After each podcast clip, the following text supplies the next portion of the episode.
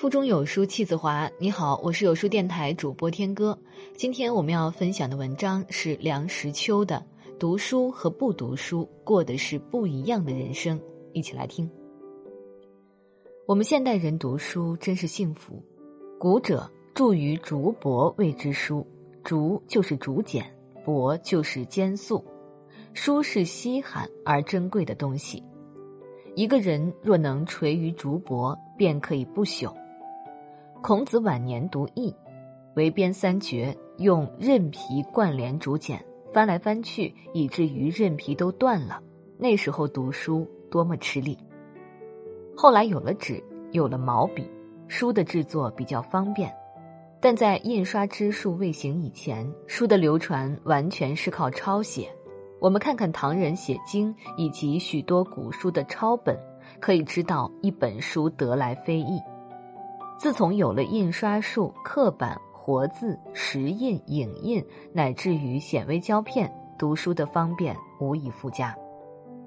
物以稀为贵，但是书究竟不是普通的货物，书是人类智慧的结晶、经验的宝藏。所以，尽管如今满坑满谷的都是书，书的价值不是用金钱可以衡量的。价廉未必货色差，畅销未必内容好。书的价值在于其内容的精道。宋太宗每天读《太平御览》等书二卷，漏了一天，则以后追补。他说：“开卷有益，朕不以为劳也。”这是“开卷有益”一语之由来。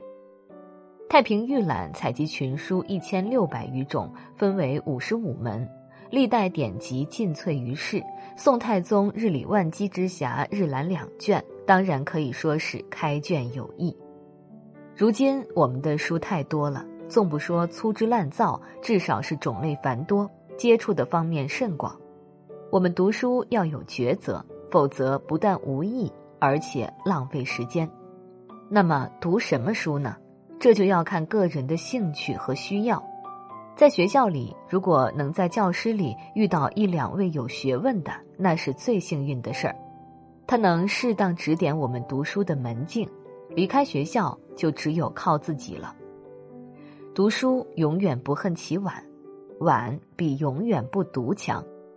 有一个原则，也许是值得考虑的：作为一个地道的中国人，有些部书是非读不可的。这与行业无关，理工科的、财经界的、文法门的，都需要读一些未成中国文化传统的书。经书当然是其中重要的一部分，史书也一样的重要。盲目的读经不可以提倡。一系列的古书是我们应该以现代眼光去了解的。黄山谷说：“人不读书，则尘俗生其间；照镜则面目可憎，对人则语言无味。”细味其言，觉得似有道理。事实上，我们所看到的人确实是面目可憎、语言无味的居多。我曾思索其中因果关系安在，何以不读书便面目可憎、语言无味呢？我想，也许是因为读书等于是上有古人，而且那些古人著书立说必定是一时才俊，与古人游不知不觉受其熏染。终乃收改变气质之功，境界既高，胸襟既广，脸上自然透露出一股清纯爽朗之气，无以名之，名之曰书卷气。同时在谈吐上也自然高远不俗。反过来说，人不读书，则所谓何事？大概是现身于世网尘劳，困厄于名缰利锁，五烧六臂，苦恼烦心。自然面目可憎，焉能语言有味？当然，改变气质不一定要靠读书。例如，艺术家就另有一种修为。伯牙学琴于成连先生，三年不成。成连言吾师方子春今在东海中，能怡人情，乃与伯牙偕往。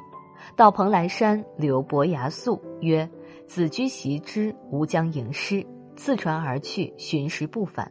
伯牙言望无人，但闻海水轰动崩彻之声，山林杳鸣，群鸟悲嚎，怆然叹曰：“先生将以我情，乃援琴而歌，曲成。”成连自传迎之而返，伯牙之琴遂妙天下。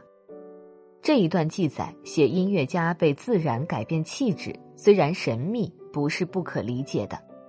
禅宗教外别传根本不立文字，靠了顿悟即能明心见性，这究竟是生有异禀的人之超绝的成就。以我们一般人而言，最简便的修养方法还是读书。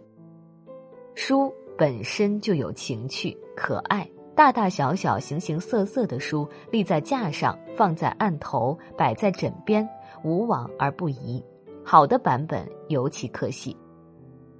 我对线装书有一分偏爱。吴志辉先生曾主张把线装书一律丢在茅厕坑里，这偏激之言令人听了不大舒服。如果一定要丢在茅厕坑里，我丢洋装书，舍不得丢线装书。可惜现在线装书很少见了，就像穿长袍的人一样的稀罕。几十年前，我搜求杜诗版本，看到古意丛书影印宋版蔡梦碧《草堂诗笺》，真是爱玩不忍释手。想见原本之版面大，刻字精，其纸张墨色亦均属上选。在教刊上兼注上此书，不见得有多少价值。可是这部书本身却是无上的艺术品。在这个碎片化的时代，你有多久没读完一本书了？私信回复“有书君”即可免费领取五十二本好书，每天有主播读给你听。